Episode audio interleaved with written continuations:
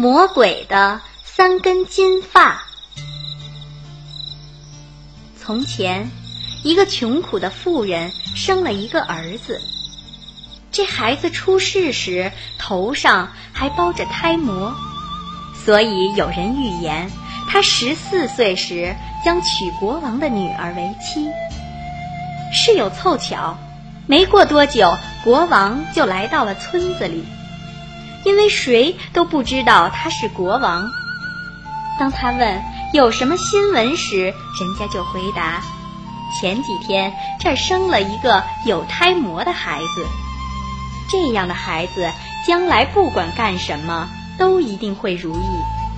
还有人预言，他十四岁那年要娶公主做妻子。国王心眼儿很坏。对这个预言非常生气，就去找到孩子的父母，装得很和善地对他们说：“你俩这么贫苦，把孩子送给我得了，我会很好的照料他的。”一开始，夫妇俩不同意，可是当陌生人答应给许多钱，他们就想，这孩子是个幸运儿。不管怎样，也会逢凶化吉的，并终于点头同意，把儿子交给了国王。国王把孩子放进一只匣子里，骑着马离开村子，来到一条水很深的河边，把匣子扔进河中，心里想：这下我便帮助女儿摆脱了一个讨厌的求婚者。可那匣子呢，却并未沉下去，而是像只小船似的浮着，一滴水也没能浸到里面。就这么浮啊飘啊，它一直飘到离国王的京城只有两里远的一座磨坊前，靠在了一条堤上。磨坊的一个小帮工正好站在旁边。发现了匣子，就用钩子把它勾过来，以为捡到什么了不起的宝贝了。谁知他打开一看，匣子里却是一个漂亮的小男孩，又健康又活泼。他把小家伙抱去给磨坊主夫妇，他俩正愁没有孩子，真叫是喜出望外，说。是上帝的恩赐，是上帝的恩赐，因此精心养育着这个弃儿，使他渐渐长成一个品行完美的人。一天，为了躲避雷雨，国王正巧来到磨坊，问磨坊主夫妇：“眼前那个高个子少年是不是他们的儿子？”“不。”他们回答。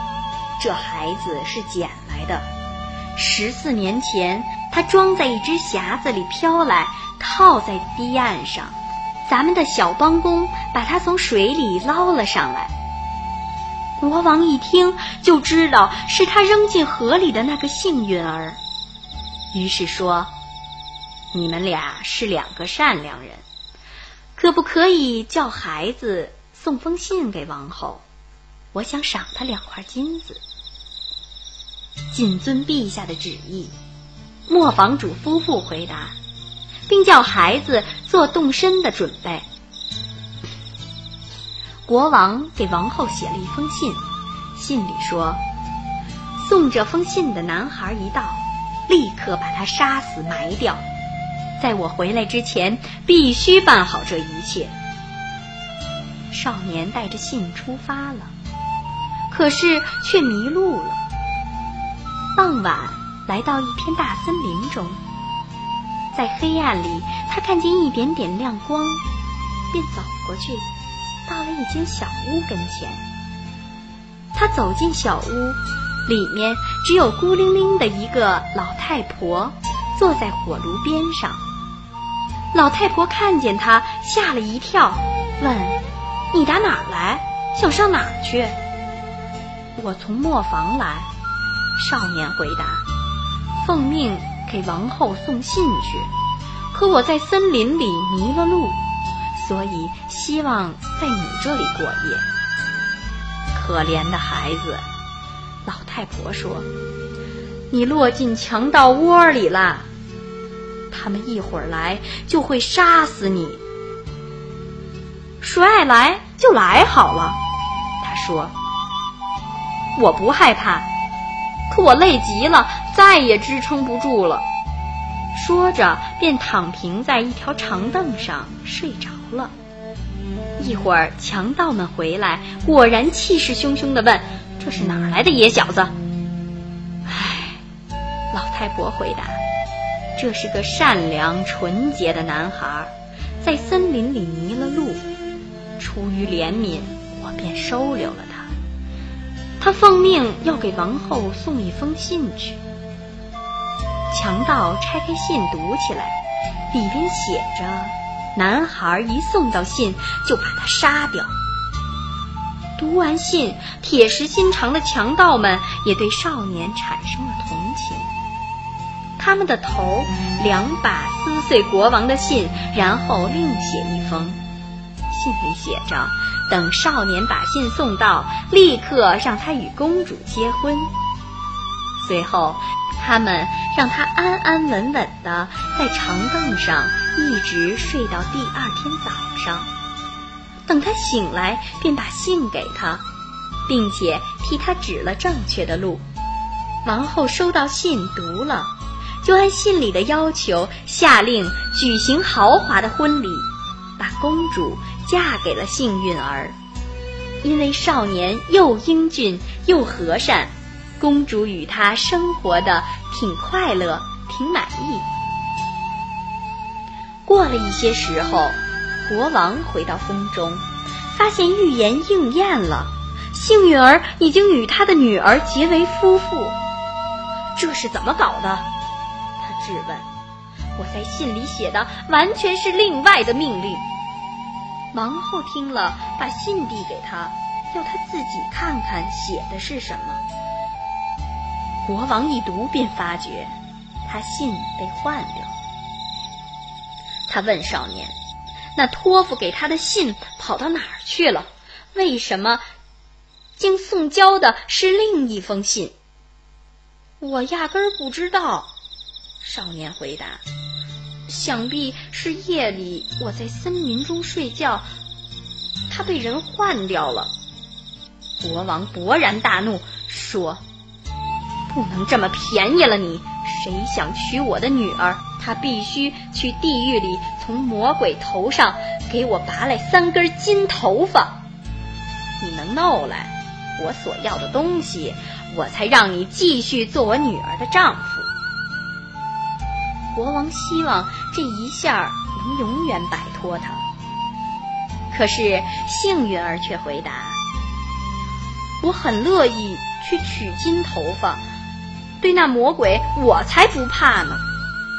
说完，他就告了别，开始他的旅程。他走着走着，到了一座大城市，守城门的卫兵盘问他会什么手艺，有什么知识。我无所不知，幸运儿回答。那就劳驾你告诉我们，卫兵们说。咱们城里市集上那口本来涌出葡萄酒的井，为什么干了？连水都不再出。这个我会告诉你们的，他回答。等我回来吧。他说完，继续往前走，到了另一座城市前，守城的卫兵又问他会什么手艺，有什么知识。我无所不知，他回答。那就劳驾你告诉我们，卫兵们说，咱们城里那棵本来结金苹果的树，为什么现在连树叶都不长了？这个我会告诉你们的，他回答。等我回来吧。说完，他继续往前走，到了一条大河岸边，必须过河去。船夫问他会什么手艺，有什么知识？我无所不知，他回答。那就劳驾你告诉我。船夫说：为什么我得一直把船撑来又撑去，永远没有人来接替我？这个我会告诉你的，他回答。等我回来吧。幸运儿过了河，找到了地狱的入口。地狱里黑沉沉的，到处是煤烟灰。魔鬼不在家，只有他的老祖母坐在一张挺宽大的安乐椅里。你有什么事儿？他问幸运儿，样子看上去一点不凶。我想要魔鬼头上的三根金发，他回答，不然我就会失去我的妻子。你要的太多了，他说，魔鬼回来看见你会要你命的。不过我可怜你，愿意看一看能不能帮你的忙。说着，他把幸运儿变成一只蚂蚁，告诉他。爬进我的衣袋里去，在那儿你挺安全。是的，他回答。这样挺好，可我还希望知道三件事：为什么一口从前用葡萄酒的井干了，连水都不再出？为什么一棵从前结金苹果的树，现在连树叶都不长了？为什么一个船夫得一直把船撑来又撑去，没有人接替？这是些很难回答的问题，他说。不过你只要悄悄地待着，等我拔他的三根金头发时，注意听魔鬼说些什么就成了。天晚了，魔鬼回到家，他刚一进门。就发觉气味不对，我闻到了人肉的气味。他说：“是的，真的不正常。”他边说边四处瞅，四处找，可是什么也没找到。他的祖母却骂开了：“刚才打扫过，一切都理得整整齐齐的，这下你又来给我翻得乱七八糟了。”他说：“你鼻子里才永远有人肉味儿呢，快坐下吃你的晚饭吧。”魔鬼吃喝完了，感到疲倦，把脑袋枕在祖母怀里，要他替他捉一捉虱子。没过多久，他就睡着了，呼噜呼噜的打起鼾来。祖母于是捏住根金发。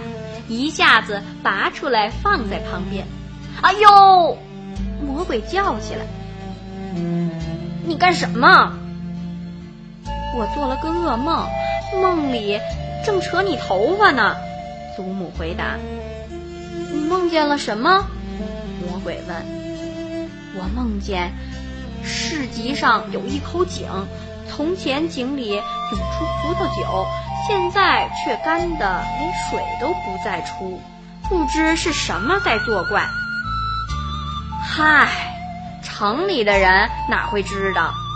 魔鬼回答：“在井里的一块大石头底下住着只癞蛤蟆，他们只要杀死它，就又会有葡萄酒流出来。”祖母又开始替魔鬼捉狮子。直到他再睡着了，打鼾打的连窗户都颤抖起来。祖母趁机拔下了第二根金发。啊！你干什么？魔鬼生气的叫。别见怪，祖母回答。我做梦来着。你又梦见什么了？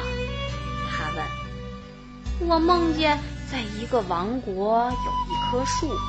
这棵树本来结金苹果，现在却连树叶儿都不长了。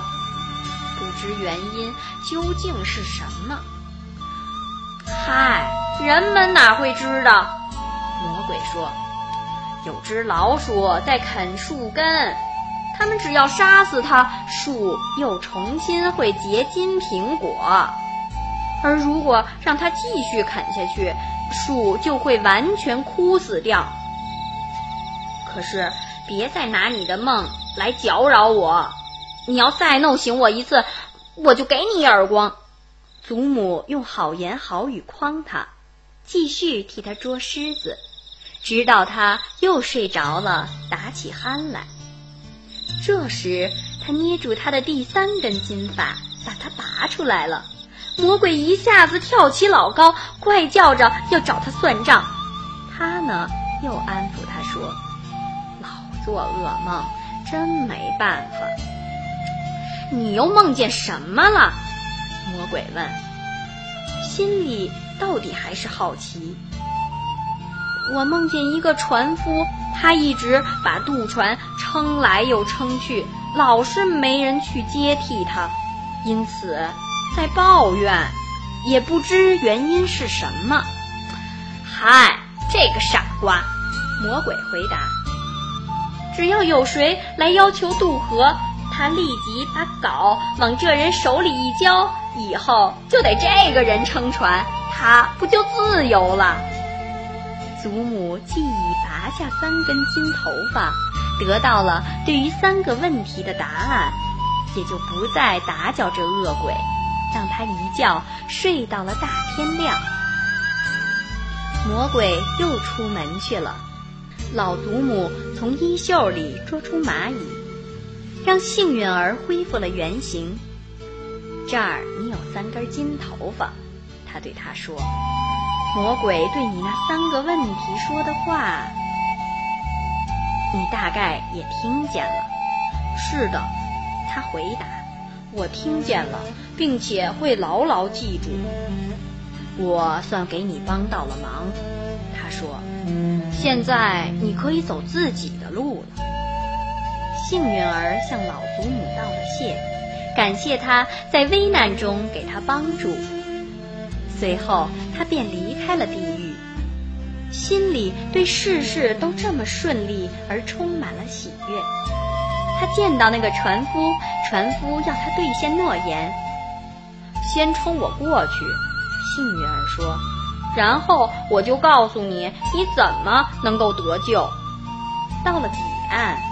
他把魔鬼的建议转告船夫：“如果又有人来要求渡河，你把镐交给他得了。”他继续往前走，来到树不再结果的那座城市，卫兵们也要他回答问题。他于是说了从魔鬼口里听来的话：“杀死啃树根的那只老鼠，这样树又会结金苹果了。”卫兵感激他，送给他两头驮着金子的毛驴，他便牵着他们走了。最后，他到达井干涸了的城市，对卫兵们说了魔鬼说的那些话：有只癞蛤蟆在井里的一块石头底下，必须找到它，把它杀死，这样井又会只涌葡萄酒的。卫兵感激他，同样给了他两头驮着金子的毛驴。幸运儿终于回到家里的妻子身边，重新见到他，听他说一切都圆满成功，他打心眼儿里高兴。他把国王要的东西，那三根魔鬼的金头发，呈了上去。国王看见，除此而外还有四头驮着金子的毛驴，高兴极了，说：“现在所有的条件都满足了，你可以继续做我女儿的丈夫。不过呢，亲爱的女婿，请告诉我，你这许多金子从哪来的？它可是一宗很大的财富啊！”我过了一条河，幸运儿回答。发现河边满是金子，而不是沙，就搬回来了。我也可以去搬一些吗？国王问，一副贪心的样子。你想搬多少都成。女婿回答。河上有一个船夫，你让他渡你去彼岸，你就可以装金子进你的口袋。贪心的国王急急忙忙地上了路，赶到河边。向船夫招手，要船夫渡他过河去。船夫撑过船来，请他上去。当他们到了彼岸，船夫便把镐塞进他手中，自己跳上岸跑了。国王呢，为了赎补他的罪孽，从此便被罚在河上撑船。他还在撑吗？怎么不呢？没有任何人去接过他手里的镐啊！